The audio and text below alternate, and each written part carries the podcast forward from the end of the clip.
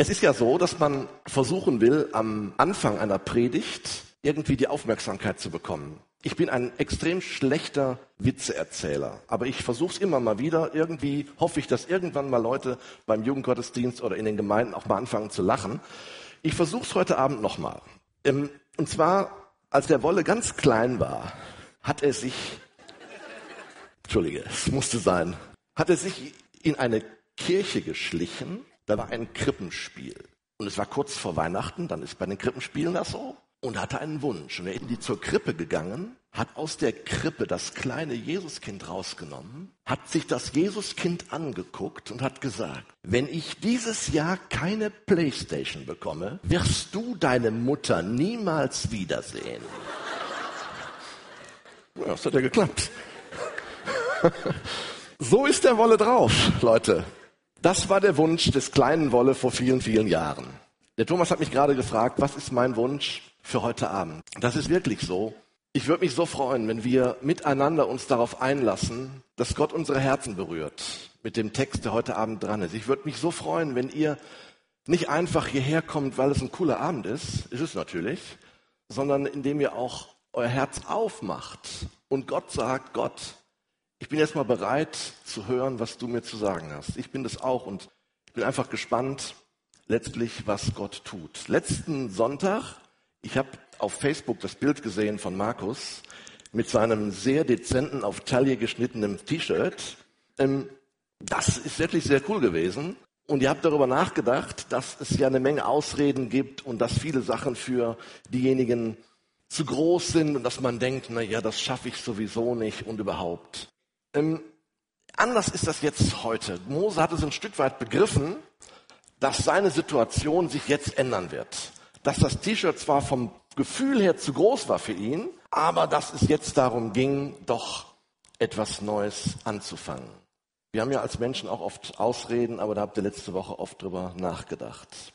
Moses Studium der Schaffologie war zu Ende. Es geht jetzt zu neuen wegen. Wer hat eigentlich den Text gelesen? 2. Mose 4, 18 bis 31. Ehrlich, wer hat ihn gelesen?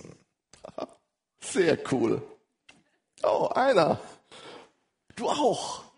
Das muss erwähnt sein. Das, was du tust, ist super. Wenn du eine Bibel mit hast, dann klick sie jetzt an. Und falls ihr noch in einer Papierbibel lest, schlagt sie auf. Ich werde jetzt nicht den ganzen Text lesen, sondern einfach nur so ein bisschen mit euch durch diesen Text gehen. Das kennt ihr ja aus den Gemeinden, aus den Stunden abends. Ähm, dann geht man ja auch so durch den Text und das sind so die Stunden, wo die Leute meistens nicht mehr hinkommen und deswegen mache ich das heute mal genauso. Wir gehen durch den Text. Fangen wir mit Vers 18 an. Da steht Folgendes. Mose ging zu seinem Schwiegervater Jethro und sagte, ich möchte gerne zu meinen Verwandten nach Ägypten ziehen, um zu sehen, ob sie noch leben. Jethro antwortete, geh nur, ich wünsche dir alles Gute. So gedacht, super. Aber wisst ihr, was mir aufgefallen ist? Ihr habt ja letzte Woche darüber nachgedacht, dass der Mose eine unglaubliche Begegnung hatte mit Gott. Und dass Gott ihm ganz viel gezeigt hat und dass er wirklich ein, ein Wow-Erlebnis gehabt haben muss. Jetzt tappert er so zu seinem Schwiegervater und sagt so ganz unbescholten, ähm, was ich sowieso mal gerade noch sagen wollte, ich würde jetzt gerne mal nach Ägypten gehen. Bisschen shoppen hat er vielleicht auch dabei gesagt, keine Ahnung. Er hat also überhaupt nichts davon erwähnt, was letzten Endes er mit Gott erlebt hatte. Da kam mir so die Frage auf, wieso habe ich so gedacht? War ihm das vielleicht peinlich? Ich meine, so Gottes Begegnungen zu proklamieren, das könnte ja sein, dass ihm das extrem peinlich war. Und jetzt denkt ihr wahrscheinlich, ja, ja, klar, der Mose, der war ja auch sowieso so ein Typ, der hat ja auch Menschen umgebracht. Klar war dem das peinlich, das hat ihm eh keiner geglaubt. Aber ich habe ein bisschen quer gedacht. Ich habe mir überlegt, Gesundheit, in unserem Alltag, in unserem Alltag sind uns die Dinge doch oft peinlich. Oder seid ihr so hier in Dillenburg so die Leute, die gehen raus in die Stadt und sagen, wow, das ist super. Wir sind Christen, wir lieben es, mit Jesus zu leben und wir haben nichts anderes zu tun, als es in der Stadt zu proklamieren. Seid ihr so drauf, dann ist meine ganze Session, die ich jetzt anbringe, eigentlich fehl am Platz. Ich glaube aber, dass ihr genauso drauf seid, wie ich auch drauf bin, obwohl ich schon etwas ergraut bin, bin ich immer noch so drauf, dass mir das manchmal schon ein Stück weit peinlich ist, darüber nachzudenken. Wir denken oft, natürlich ist das gut, dass wir Gott kennen. Natürlich bin ich auch total froh, wenn ich Christ bin, einmal in den Himmel zu kommen. Ich liebe es, bei Gott zu sein. Aber mal ehrlich, muss man das immer so öffentlich darstellen, dass wir Christen sind? Muss man das immer so machen? Ist das wirklich wichtig? Alle erzählen am Montagmorgen, also sprich morgen, vielleicht davon, du hast das gerade gesagt, wie cool die Partys waren, wie man sich vielleicht ein Stück weit ähm, ins Nirvana abgeschossen hat und dann stehst du da und denkst, boah, die finden das alle so toll, wie die sich freigekotzt haben am Sonntagmorgen und ähm, das muss doch, ich habe gar nichts zu berichten. Ja doch, ich könnte ja berichten, dass ich in der Gemeinde war und nee, will ich jetzt eigentlich gar nicht so gerne machen. Nur über Gemeinde reden, das wäre mir doch gar nicht so sympathisch. Das kann, kann das sein, dass du vielleicht einen anderen, einen anderen Blickwinkel haben müsstest. Wenn du nämlich zum Beispiel bekannt bist in deiner Umgebung, dass du ein Ermutiger bist, dass du ein Mensch bist, der das Leben bejaht, dass du einer bist, der zum Beispiel nicht lästert und nicht moppert, dass du einer bist, der für andere da ist, dass du einer bist, der aus Überzeugung zu dem steht, was in der Bibel steht und der nicht die ganze Moral unserer säkularen Gesellschaft einfach so übernimmt.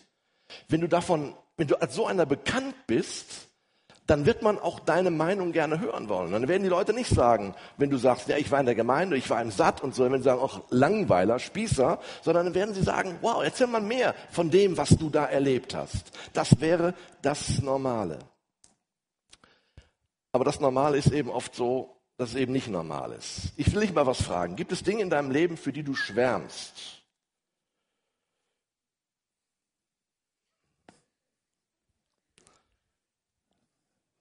Ja, gibt's die? Rot-Weiß, Blau-Weiß, Gelb-Schwarz. Das Mädchen, was neben dir sitzt und sie weiß es nur noch nicht. Gibt es so etwas, wofür du wirklich schwärmst? Davon bin ich überzeugt. Gibt es Dinge, die dich so begeistern, dass du nicht darüber schweigen kannst? Ich bin jetzt verheiratet seit, lass mich ganz kurz nachdenken, 32 Jahre. Das wäre jetzt der Punkt, wo ich auf Applaus gehofft hätte. Ähm, 32 Jahre. Und wenn ich heute von meiner Frau spreche, jetzt denkt ihr jetzt, was passiert jetzt? Dann kenne ich die Sachen, die ich nicht so cool finde, mittlerweile. Aber ich kann ganz frei vor tausend Leuten sagen, ich würde sie jederzeit wieder heiraten. Ich liebe sie. Und es war die beste Entscheidung meines Lebens. Ich meine, wenn du von irgendeiner Sache begeistert bist, dann wirst du das doch auch nach außen proklamieren. Ich mutmaße mal, jetzt wird es ein bisschen übel, wenn du Jesus nicht proklamierst, da wo du lebst, kann es sein, dass du nicht so begeistert bist von Jesus, wie er wirklich ist? Wir sind oft so anders gepolt. Wir denken dann, wenn ich über meinen Glauben nachdenke, dann muss ich denen ja erzählen, was ich alles nicht darf. Das darf ich nicht, dann das darf ich nicht. Disco geht gar nicht und Kino, da mittlerweile schon, vor 30 Jahren ging das auch nicht. Und all diese Sachen, die ich alle nicht darf. Oh, was ist das denn für ein Glaube? Ein Nicht-Dürfen-Glaube. Was wir proklamieren müssen als Christen, sind nicht die Sachen, wo wir gegen sind, sondern als Christen müssen wir das proklamieren, wofür wir stehen. Und dann machen wir eine ganz andere Sache in unserer Welt aus. Wir können, wollen doch nicht abturnen, wo wir überall gegen sind. Die Christen sind oft die Leute, die sagen, hallo, da bin ich gegen. Hör doch mal auf, damit immer dagegen zu sein. Sage den Menschen, wofür du stehst. Ich weiß nicht, warum der Mose das nicht gemacht hat. Ich keine Ahnung. Er hat es auf jeden Fall nicht gemacht. Interessant ist natürlich auch, warum der Jethro den so einfach ziehen ließ. Das ist schon interessant. Also wenn ich meinen besten Mitarbeiter von heute auf morgen sofort, wenn sagen würde, das war's dann jetzt, dann würde ich zumindest mal nachfragen, äh, kannst du mal ganz kurz sagen, warum du jetzt gehst? Und der Jethro sagt dir einfach nur, geh in Frieden. Wie hat er sich ausgedrückt? Irgendwie hat er sowas gesagt. Ich wünsche dir alles Gute. Punkt. Interessanter Schwiegervater. Aber ich habe eine Vermutung. Ich habe eine Vermutung. Später in dem Leben von Mose, da kommen wir hier noch drauf, hatte der auch Gottesbegegnungen. Und dann kam der zurück zum Volk Und das Volk konnte überhaupt nicht ihn angucken, weil er so strahlte. Und jetzt wollen wir mal sagen, das Positive sehen. Es kann sein, dass der Jethro in der Art und Weise, wie Mose mit ihm gesprochen hat, dass er so beeindruckt war von der Klarheit, warum Mose weg wollte, dass er eigentlich gemerkt hat, ich kann dir nur sagen, ziehe hin in Frieden, aber zieh. Ähm, das ist irgendwie super, wenn Menschen auch dann dein Christsein erleben, ohne dass du sie tot predigst. Das ist ja nur die, das, das Gegenteil von etwas sagen. Das gibt ja auch etwas Extremes in der Richtung, dass man sagt, da ist ein Mensch, der kennt Jesus nicht. Und du stürzt dich auf ihn zu. Und innerhalb von fünf Minuten weiß er, dass er das, das, der schlimmste Mensch auf der Erde ist, wenn er Jesus nicht hat. Und du merkst sofort, und wenn du dich nicht bekehrst, dann wirst du in der Hölle schmoren und die ganze Botschaft wird ihm um die Ohren gehauen. Und was macht dieser Mensch? Er sagt, oh, danke für das frohe Wort. Er wird sich zurückziehen und will vielleicht nichts mehr davon hören. Aber dein Leben ist es, was es ausmacht. Natürlich auch das, was du sagst. Aber ich glaube, Robert Chapman, das war so ein Missionar aus der Zeit, wo ihr noch nicht gelebt habt, ähm, der hat mal gesagt, unser Leben spricht so laut, dass unsere Worte nicht mehr gehört werden. Vielleicht war es so bei Mose, dass er aus diesem Eindruck zu seinem Schwiegervater kam und der Schwiegervater einfach sich überlegt hat, den muss ich jetzt ziehen lassen. Denk drüber nach, ob das vom Eindruck her bei dir so ist, dass wenn du Menschen begegnest, dass sie in dir Gott erkennen. Es geht weiter. Vers 19.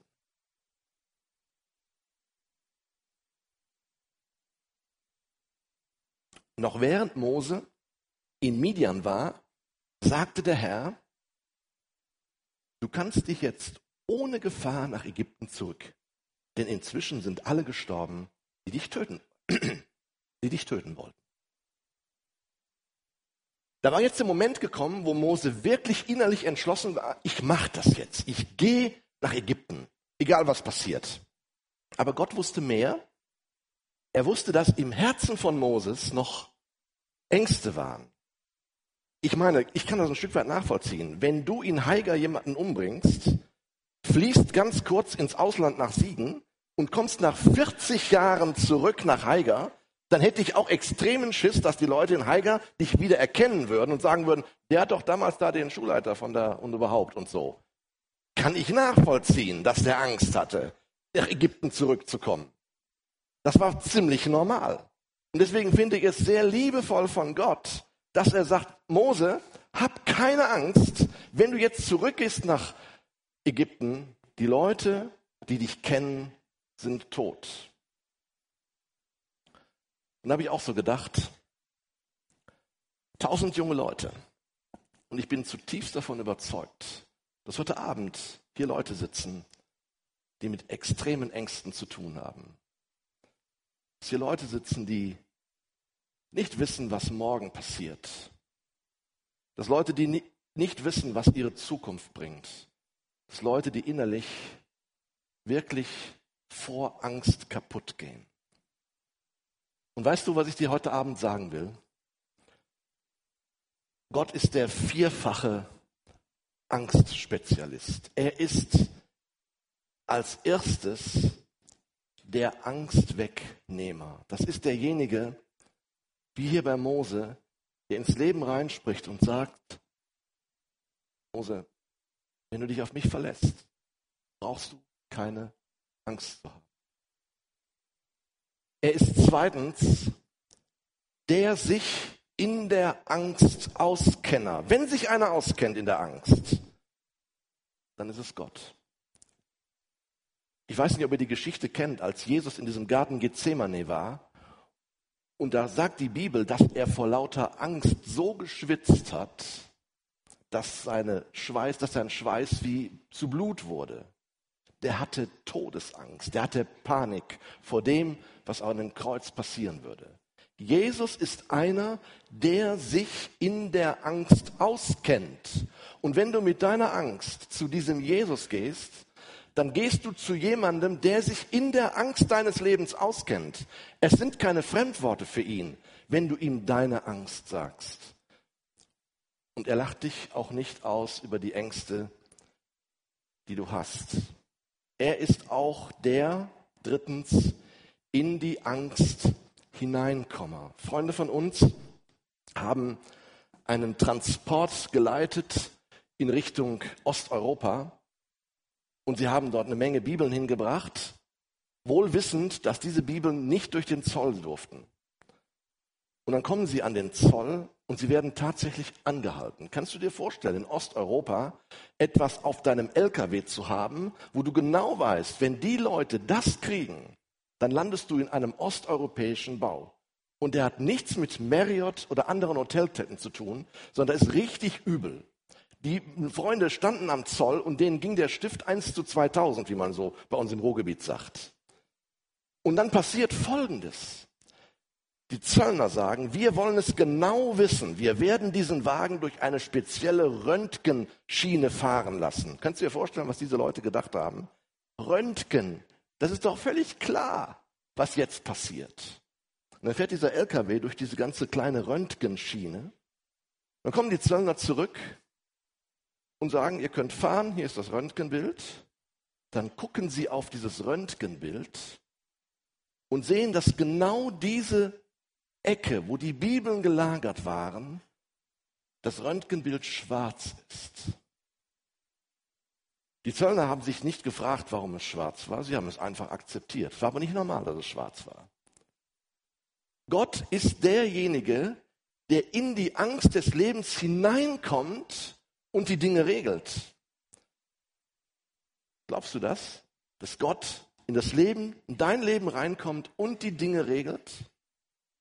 Er ist der in die Angst komme. Und er ist viertens, der dich in deiner Angst Annehmer.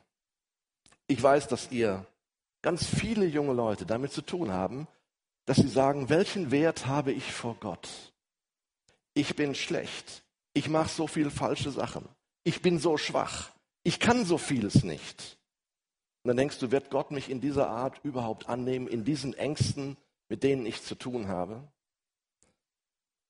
Gott sagt in der Bibel, ich habe heute Morgen bei uns in der Gemeinde diese Stelle noch vorgelesen. Steht im Alten Testament in Zephania, das ist ein schweres Bibelwort. Zephania 3, Vers 16.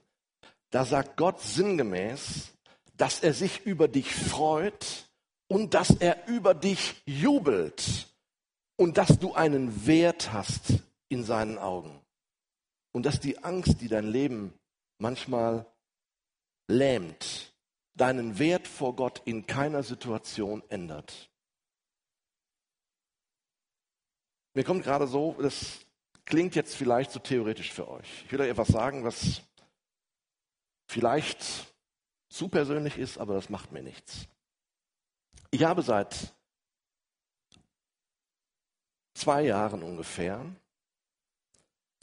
ein Problem, dass es mir schwerfällt, mit Volldampf über die Autobahn zu fahren. Im Klartext, es kommen Situationen, wo ich Panikattacken bekomme auf der Autobahn. Er guckt mich jetzt an und sagt, geht ja gar nicht, oder? Sage ich übrigens auch, geht gar nicht. Und ich bin mit Gott im Gespräch darüber, warum das so ist. Und es nervt mich ungemein, diese, lass uns ruhig sagen, Angst. Aber eins weiß ich, und davon bin ich zutiefst überzeugt, dass der Gott, den ich liebe, und dass der Gott, den ich kenne, auch dieses Problem lösen wird. Und der Gott, der dich lieb hat, kennt deine Angst. Und er wird dein Problem lösen. Gott ist kein Automat. Geld rein, Antwort raus. Aber Gott ist einer, der zuverlässig ist. Gott ist einer, der verbindlich ist. Und Gott ist einer, der dich mit Liebe überschüttet. Glaubst du das? Er ist der dich in deiner Angst annehme. Vers 20. Mose ließ seine Frau und die Söhne auf einem Esel steigen, machte sich auf den Weg zurück nach Ägypten. Und jetzt kommt ein genialer Satz. Ich fand ihn genial. Den Stab Gottes nahm er mit. Wenn man so die Karikaturen aus den Kinderbibeln so sieht, dann war das so ein bisschen so ein Stab, den kann man sich auch hier irgendwo aus dem Wald holen, so ein komisches Ding, wo er dann so sich drauf stützte. Aber dieser Stab Gottes, das war der Stab, den er vor den Pharao warf und der zur Schlange wurde. Dieser Stab Gottes war der Stab, den er vor das Meer hielt und das Meer teilte sich. Dieser Stab war genau der Stab, mit dem er den Felsen schlug und es kam Wasser heraus. Der Stab Gottes ist ein Bild dafür, dass Gottes Gegenwart da ist. Der Stab Gottes ist ein Bild dafür, dass die Kraft Gottes da ist. Ja, damals bei Mose, da war die Kraft Gottes da, klar. Der musste ja auch 20 Millionen Leute oder wie viele es auch immer waren, vielleicht waren es nur zwei Millionen, musste er rausholen. Aber heute? Wisst ihr eigentlich, wenn ihr Christen seid, wenn ihr zu Jesus Christus gehört, dass ihr auch einen Stab Gottes habt, aber ihr habt nicht den Stab Gottes einfach nur an eurer Hand, sondern ihr habt den Stab Gottes in euch lebend. Weißt du, was der Stab Gottes für dich und für mich ist? Diese Kraft Gottes vom Himmel. Weißt du, was das ist? Das ist der Heilige Geist, der in dir lebt. Ist dir das eigentlich bewusst? Ist dir wirklich bewusst, dass der Heilige Geist, ein Teil von Gott, in dir lebt?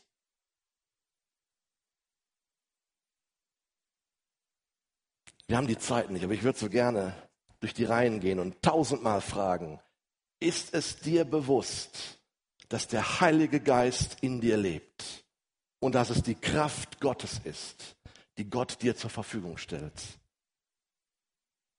Ist dir klar, dass die Macht, dass diese, diese Kraft die Macht hat, deine Lebensumstände zu verändern?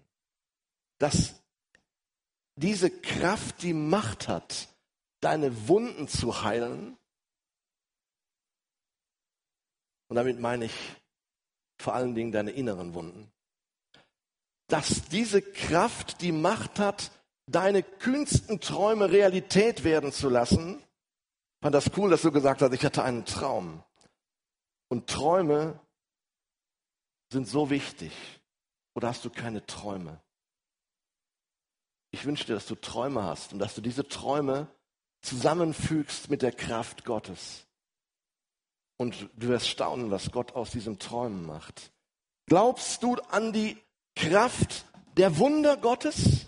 Glaubst du daran, dass diese übernatürliche Kraft des Geistes Gottes auch im 21. Jahrhundert genauso aktiv ist wie damals vor 5000 Jahren, wie zur Zeit von Jesus, als er Kranke gesund gemacht hat, als der Petrus über das Wasser ging?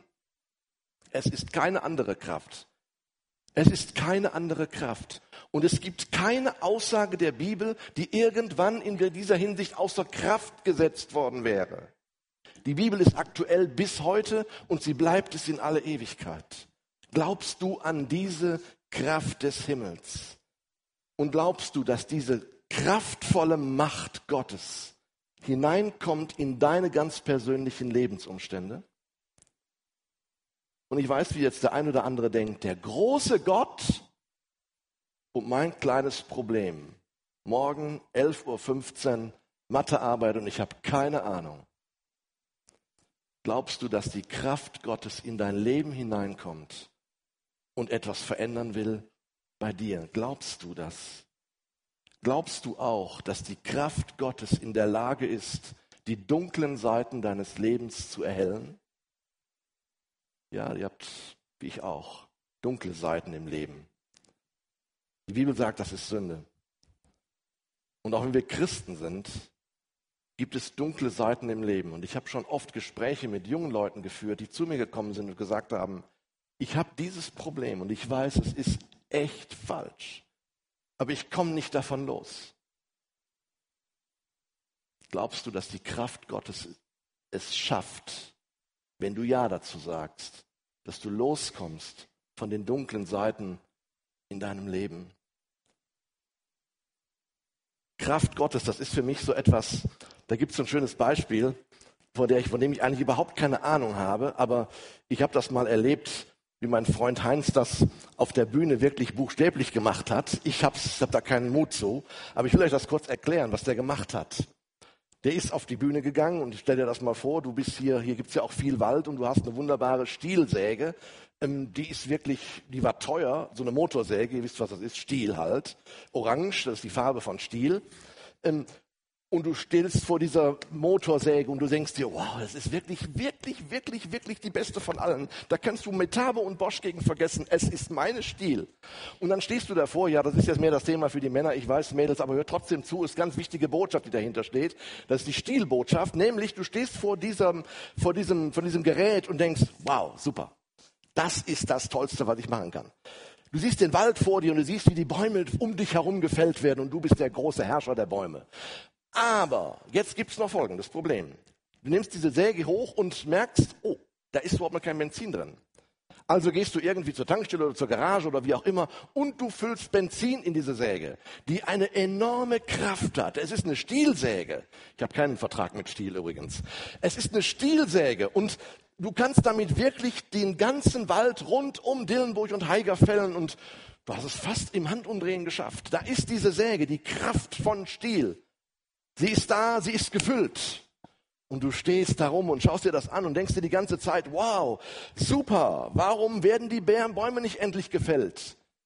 Ist euch langweilig da oben? Ich hoffe nicht. Ähm, es gibt ein Problem, wie man so eine Sache erleben kann, dass die Kraft von Stil wirklich auch zum Tragen kommt. Weißt du, welches das ist? Du weißt, worauf ich hinaus will. Ich sehe es in deinen Augen. Man muss so eine Säge nehmen und muss sie im Normalfall mit so einem Seilzug anwerfen. Weil solange die nicht läuft, kann die dreimal von Stiel sein und da kann das beste Benzin von BP, Aral oder was weiß ich, was da drin ist. So eine Säge ohne angeworfen zu werden, ist so unsinnig wie eine Leiter von Heilo oder so.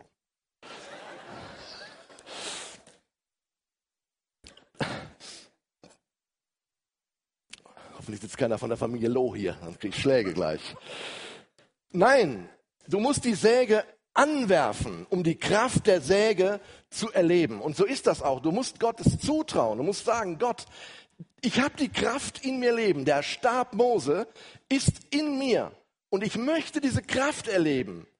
Zeig mir, wie die Kraft in mir wirken kann. Bitte denkt nicht so klein von euch.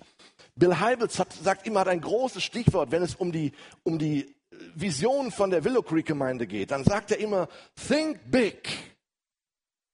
Das ist Englisch und heißt, denke groß. Das ist unser Thema. Die Kraft Gottes lässt uns groß denken und ich wünsche mir so sehr, ihr seid eine Generation, die in der Lage ist, die Welt zu verändern. Denkt groß von Gott, nehmt die Kraft Gottes in Anspruch und fangt in eurem persönlichen Leben an. Gott will dich so gerne verändern. Der Stab Mose in deiner Hand. Das ist so ein toller Bibelvers, dass der Stab Mose in der Hand von Mose war und er hat Großes damit gemacht. Aber jedes Mal, wenn du in Zukunft den Stab Mose in der Bibel liest, denk darüber nach dass dieser Stab Mose in deinem Leben ist und dass Gott mit dir ganz, ganz viel Großes vorhat. Mose zieht jetzt los, jetzt jetzt ein bisschen theoretisch, auch nur deswegen, weil ich es nicht verstanden habe, aber Mose zieht jetzt los und erklärt ihm ganz genau, was er dem Pharao sagen will. Lest das nur einfach vor. Der Herr sprach zu ihm, wenn du in Ägypten bist, dann sollst du alle Zeichen vor dem Pharao tun, zu denen ich dich bevollmächtigt habe. Aber ich werde dafür sorgen, dass der Pharao unnachgiebig bleibt und so weiter und so weiter. Und dann sollst du ihm ausrichten, das Volk Israel ist mein erstgeborener Sohn. Ich befehle dir, lass meinen Sohn, ein Klammern Israel, ziehen, denn er soll mir dienen. Weigerst du dich, werde ich deinen ältesten Sohn töten. Das Thema Israel wäre jetzt wahrscheinlich ein Thema für sich. Und da würde ich auch raten, vielleicht einen anderen Referenten hier hinzustellen. Aber ganz kurz, zwei, drei Sachen dazu. Jeremia 12, Vers 7, da sagt Gott über dieses Volk Israel, dass es der Liebling seiner Seele ist. Gott liebt sein Volk. Und in Zechariah 2, Vers 12 sagt er, wer mein Volk Israel antastet, der tastet meinen Augapfel an. Es gibt wahrscheinlich über das Volk Israel sehr viel Gutes, auch sicherlich manches in der heutigen Zeit Negatives zu berichten. Aber nimm eins mit, das Volk Israel, auch der Staat Israel ist und bleibt das Volk Gottes. Und Gott hat einen Plan mit seinem Volk Israel. Damals, als er es aus Ägypten herausnehmen wollte, bis heute.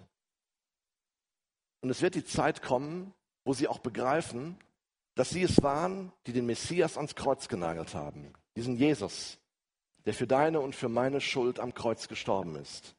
Das werden sie auch begreifen. Sagt die Bibel, sie werden den anschauen, den sie durchstochen haben. Das Volk Israel wird noch eine Menge erleben. Und ein großer Anfang war damals zu dieser Zeit, als Mose den Auftrag bekam, dieses Volk herauszuholen aus der ungnädigen Gefangenschaft, um sie einem Neuanfang zuzuführen. Neuanfang ist vielleicht genau das richtige Stichwort für den nächsten Abschnitt. Ich lese ihn euch vor. Und es geschah auf dem Weg in der Herberge, da trat der Herr ihm, ich vermute Mose, entgegen und wollte ihn töten. Dann nahm Zippora einen scharfen Stein, schnitt ihrem Sohn die Vorhaut ab, berührte damit seine Füße und sagte, wahrhaftig, du bist mir ein Blutbräutigam. Da ließ er Gott von ihm, wohl Mose, ab. Damals sagte sie Blutbräutigam wegen der Beschneidung. Auf die Auslegung dieses Abschnittes habe ich mich besonders gefreut. Ich habe mich so darüber gefreut, dass ich zweimal in den letzten zwei Wochen, ihr könnt mir glauben oder nicht, darüber aufgewacht bin, weil ich einen Albtraum hatte. Was sage ich euch darüber, wie man im alten Israel die Vorhäute abschnitt? Ein tiefes Thema. Das muss ich sagen. Aber mal ganz ehrlich, ich habe über dieser Sache gebrütet und habe gedacht, Leute, ich habe auch Markus schon herzlich gedankt für die Möglichkeit, hier heute darüber zu predigen. Ähm, das war übrigens der einzige Termin, der noch frei war. Ich habe mich auch dann gefragt, warum war das wohl so, aber das ist ein anderes Thema. Ähm, ich will euch kurz versuchen, meine Gedanken dazu zu sagen. Ich hoffe, ihr könnt sie nachvollziehen. Die Familie ist kaum unterwegs und hat eingecheckt im Hotel Horeb am Berg. Kaum sind, haben sie eingecheckt, da kommt ein Engel, oder vielleicht war es Gott selber, und greift Mose an. Es stand nicht gut um diesen Kampf. Das sah eindeutig so aus, dass da wohl ein Toter zurückbleiben würde. Ich finde das ziemlich krass. Auf der einen Seite sagt Gott zu Mose, hör mal, da ist eine Aufgabe für dich, wahrscheinlich die größte, die ein Mensch je von Gott bekommen hat, ein so großes Volk aus der Gefangenschaft zu führen, durch die Wüste in das gelobte Land. Und dann sagt derselbe Gott, kurz darauf, schnappt sich den Mose und versucht den zu killen. Das ist doch irgendwie, könnte man sagen, das ist doch eindeutig ein Widerspruch in der Bibel. Ist es nicht. Ist es nicht. Interessant ist, dass Gott sofort von Mose ablässt, als Moses Frau Zippora den Sohn beschneidet. Übrigens für die Interessierten, glücklicherweise endlich in Deutschland nur noch unter ärztlicher Aufsicht erlaubt. Es war bis vor einigen Monaten noch anders. Nur mal so am Rande. Tut es nicht, aber ihr hättet die Möglichkeit, euch in Google Bilder anzugucken. Tut es nicht. Aber wer mutig ist, der kann es machen. Es ist nicht schön. Und ich habe mir diese Situation, ich bin auch ein Mensch, der visualisiert alles. Ich sehe auf der einen Seite den Kampf, wie Mose mit diesem, mit diesem Engel kämpft. Und dann sehe ich die Mutter, wie sie den Mund nicht mehr zukriegt von wegen Kampf. Und dann sehe ich diesen, diesen Sohn, ich habe keine Ahnung, wie alt er war, aber ich glaube, es war kein kleines Kind mehr. Und dann schaut sie sich um und sagt sich irgendwie, ach, da liegt ja gerade mal so ein Stein, nehmen wir den einfach mal und ich möchte nicht weiter ausführen. Versuch das mal zu visualisieren und du denkst, wow, das ist echt krass, was da passiert. Wirklich krass. Bin ich dankbar, dass ich nicht der Sohn von Mose war. Aber ich will euch versuchen zu erklären, warum das passiert. Und ich glaube, dass das eine ganz, ganz, ganz tiefe Wahrheit ist, die dahinter steht. Ich lese euch mal einen Vers vor aus 1. Mose 17, der zu Abraham gesagt wurde. Sagt Gott zu Abraham, alle Männer unter euch sollen an der Vorhaut ihres Gliedes beschnitten werden. Ein Zeichen dafür, dass ich mit euch einen Bund geschlossen habe. Also alle Männer, an denen diese, ich sage mal, blutige Sache vollzogen wurde, gehörten von dem Tag an zum Volk Gottes. Klammersatz. Ich habe mir die Frage gestellt, ich habe sie mir wirklich gestellt, ohne bibelkritisch zu sein, hätte Gott nicht vielleicht auch ein anderes Symbol nehmen können. Und die Theologen unter euch, die sagen dann, das ging natürlich überhaupt nicht. Später war das Blut Jesu auch das, was uns reingemacht hat. Also Blut und Blut ist eine große, wichtige Sache bei Gott. Ja, das stimmt. Und trotzdem ist dann ein Augenblick auch der Mensch in mir durchgegangen. Ich habe Gott gefragt, aber die Antwort ist nicht gekommen. Aus 4. Mose 12, wir müssen ein bisschen mitdenken. Also 1. Mose 17 steht, dass Gott es wollte, dass jeder Israelit diese Beschneidung erlebt. Jetzt geht's weiter. Aus 4. Mose 12 wissen wir, könnt ihr nachlesen, jetzt gleich oder auch zu Hause, dass die Frau von Mose nicht aus dem Volk Gottes kam. 4. Mose 12, Vers 1 steht das. Und es ist anzunehmen, dass das so ein kleiner Ehestreit war zwischen Mose und seiner Frau Zippora. Mose wusste genau, was Gott wollte und Zippora hat gesagt, ich werde doch mein Kind nicht wehtun. Und letztlich war Mose derjenige, der diesen Streit verloren hat gegen seine Frau. Das soll vorkommen, ihr lieben Männer, dass man mal den Streit und die Nachgiebigkeit der Frauen zu spüren bekommt. Hier war das so.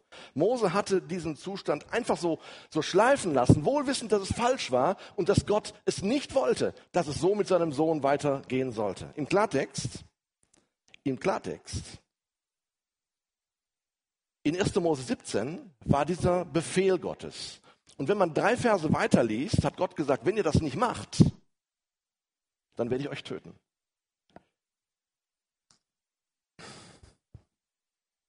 Ich maße mir nicht an, die Handlungsweisen Gottes in irgendeiner Weise zu kritisieren. Fakt ist nur, dass Gott genau in dem Moment zu seinem Wort stand, auch in Bezug auf den Gehorsam ihm gegenüber. Er hat nichts anderes getan, als er viele Jahre vorher schon klar und deutlich gesagt hat. Ich möchte, dass es so passiert. Mose, du hast es nicht getan, also müsstest du eigentlich sterben. Zum Glück hat Zippora begriffen, um was es geht. Und sie hat diese Beschneidung vorgenommen. Schmerzhaft für alle Beteiligten. Jetzt kommt natürlich die Frage auf, wir sind nicht mehr im Volk Israel, sondern wir leben im 21. Jahrhundert. Heute ist der 4. November 2012. Was hat das mit dir und mit deinem Leben zu tun? In Galater 6, Vers 7 steht, was der Mensch sät, das wird er auch ernten. Das steht in Galater 6, Vers 7. Weißt du, ich kann mir diese Fragen jetzt mal erlauben. Viele von euch in diesem Raum, die meisten kenne ich nicht. Aber ich will dich trotzdem fragen, was läuft in deinem Leben gerade schief? Und welche Ernte fährst du ein? Oder was säst du geradeaus. Vielleicht ist, gerade, ist dir jetzt gerade bewusst geworden, jetzt in diesem Moment, ich hoffe das, dass du vielleicht in einer falschen Beziehung lebst zu einem Menschen, der dir überhaupt nicht gut tut. Was der Mensch sät, wird er ernten. Der Gott der Gnade ist nicht der Gott, der tötet, aber der Gott der Gnade ist der Gott, der dir sagt, was du tust, dafür musst du auch die Konsequenzen tragen. Vielleicht bist du in so einer Beziehung. Vielleicht ist es an der Zeit, jemandem zu vergeben, damit die Bitterkeit weicht und dein Herz neu frei wird. Vielleicht musst du einfach neue Lebensprioritäten setzen. Vielleicht säst du in der Hinsicht falsch. Vielleicht ist das so. Vielleicht musst du dich entscheiden, deine negativen Gedanken, vielleicht die du aus dem Internet ziehst, nicht mehr zu nähren und dich neuen Gedanken hinzugeben. Und jetzt könnte man diese Liste immer weiter fortführen. Vielleicht musst du Dinge, wo du genau weißt, wenn ich das weiter sähe, wird das Konsequenzen haben für mein Leben. Jetzt, hier und heute, an diesem Abend verändern. Und da sind wir sofort bei diesem Blutsbräutigam. Dieser Begriff ist ja irgendwo ein interessanter Begriff. Zippora hat darin gesehen, dass ihr Mose durch diese Handlung, dass das Blut geflossen ist, nochmal neu als Bräutigam geschenkt worden ist. Er wurde nicht getötet. Und weißt du, es gibt einen Blutsbräutigam in unserem Leben, der da steht und der gesagt hat, ich bin für deine Schuld am Kreuz gestorben. Ich bin deswegen gestorben, damit du mit dem Ballast, mit der falschen Saat deines Lebens zu mir kommst, damit ich dir vergeben kann. Und das ist auch heute Abend das Angebot für alle hier in diesem Raum. Das ist nicht nur das Angebot für Menschen, die noch keine Christen sind. Doch für euch ist es auch ein wichtiges, das entscheidende Angebot. Du kannst mit der Schuld deines Lebens heute, hier und jetzt zu Jesus kommen und kannst ihn um Vergebung bitten. Aber auch wenn du Christ bist und hier sitzt und weißt, es läuft was schief in meinem Leben, dann kommt es jetzt darauf an, dass du mit Jesus einen Neuanfang machst und die schlechte Saat ihm zu Füßen wirfst und ihm sagst, ich will neu mit dir beginnen. Und ich will keine Ernte einfahren, die mein Leben zerstört und mich kaputt macht. Es mag sein, dass diese Geschichte noch weitere Facetten hat, aber mir war das ganz, ganz wichtig, dass es niemals einen Weg gibt oder eine Situation gibt, die wir nicht unter das Kreuz bringen können. Ich habe schon mit Menschen gesprochen, die gesagt haben, das, was ich in meinem Leben erlebt habe, das, was ich angestellt habe, das, was ich getan habe, das ist so unmöglich, das kann mir Gott nicht vergeben. Gott hat dich lieb und er vergibt dir alles das, was du unter das Kreuz bringst, zu jeder Zeit, zu jeder Zeit. Ich setze zur Landung an, denn ich bin seit einer Minute über die Zeit, über der Zeit. Aber das kann ich jetzt auch nicht ändern. Ich muss das zu Ende führen, weil ich hier angefangen habe. Vers 27 bis 31, ich lese das jetzt nicht mehr vor. Das sind fantastische Verse, weil Gott da zu steht und das genau passiert und Mose genau das macht, was ihm aufgetragen wurde. Am Ende steht dann, dass die Menschen aus dem Volk Israel sich niederwarfen und anbeteten. Auf einmal redet Mose. Er spricht mit Aaron, so als wenn nie was anderes gewesen wäre. Sagt ihm alles, was er denkt, so ganz frei heraus. Und weißt du was? Das musst du unbedingt wissen. Wenn die Beziehung zwischen Gott und einem Menschen klar ist, wenn die frei ist, wenn alle Ketten abgefallen sind, die diese Beziehung in irgendeiner Weise verhindern, und gestört haben, dann fängt ein Mensch an, frei zu werden. Dann fängt ein Mensch an, Leidenschaft für Gott zu erleben. Dann fängt ein Mann, ein Mensch an, einfach neu mit Jesus zu leben und er macht es in einer Freiheit, die er vielleicht vorher nie gekannt hat. Du fängst an, so zu ticken, wie Gott tickt. Du lebst glücklicher, wenn du diesen, diese Freiheit in Gott erlebst, so wie Mose sie auch erlebt hat. Ich bin so froh, dass nicht nur Mose seine Zeit damals verändert hat, sondern dass wir auch als Menschen in unserer Zeit und ihr noch viel länger als ich in der Lage sein werdet, in der Kraft Gottes Dinge zu verändern. Und ich glaube, dass Gott sich das so sehr wünscht. Der Abschnitt endet damit, dass das Volk Gott anbetet. Weißt du, Gott anbeten bedeutet, dass wir ihm sagen, dass er größer ist als alles andere in unserem Leben. Das bedeutet, dass wir uns nicht schämen, ihm im Alltag zu begegnen und über ihn zu berichten. Das bedeutet, dass er größer ist als alle unsere Ängste, als alle deine Ängste. Dass er stärker ist als jedes Problem, wohlgemerkt als jedes Problem. Dass in ihm alle Kraft ist und dass wir in uns die Kraft des Heiligen Geistes erleben wollen. Und dass es immer, immer einen Neuanfang gibt in deinem und in meinem Leben. Wenn wir das nach außen so tragen, dann ist es wirkliche Anbetung. Dann ist es das, dass wir dadurch Gott sehr, sehr, sehr groß machen.